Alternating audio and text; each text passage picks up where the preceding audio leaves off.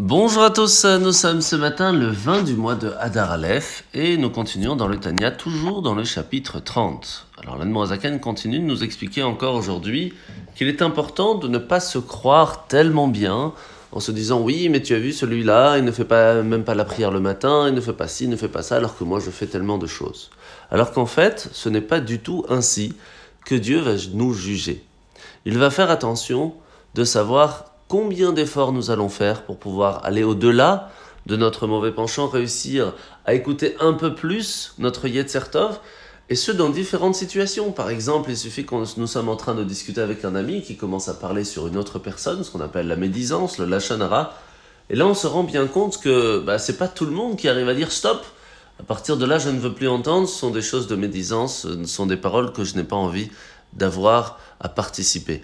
Donc toutes ces choses que l'on voit que on n'arrive pas vraiment à s'arrêter, à bloquer, à ne pas continuer, eh bien, il y a des personnes qui arrivent.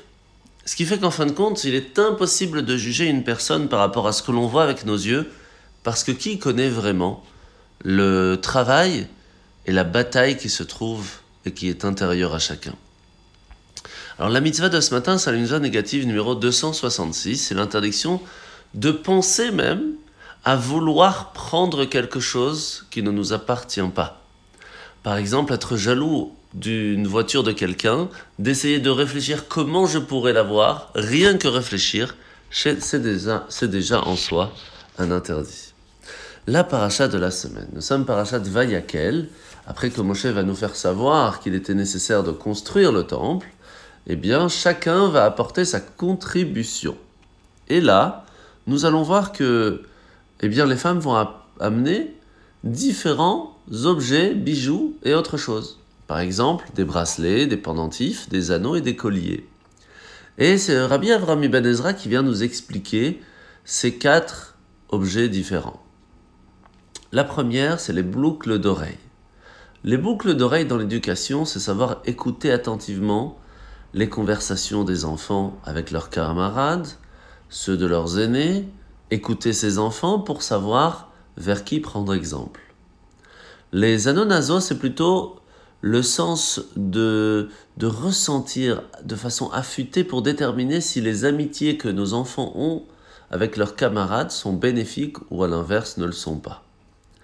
La bague que l'on met au doigt, c'est désigner à nos enfants la bonne voie, en les invitant gentiment à se conformer aux enseignements de la Torah. Alors que le bracelet que l'on met au plutôt au bras, c'est faire preuve de détermination. Même lorsque les enfants se conduisent bien, on doit quand même avoir une certaine fermeté pour les maintenir dans l'assiduité de l'étude. Et c'est ça un petit peu ces cadeaux que l'on fait dans l'enseignement, dans l'éducation avec nos enfants, qui est en fin de compte le plus beau cadeau que l'on peut donner à Dieu, parce que nos enfants continueront ainsi le judaïsme à travers les générations. Bonne journée à tous et à demain.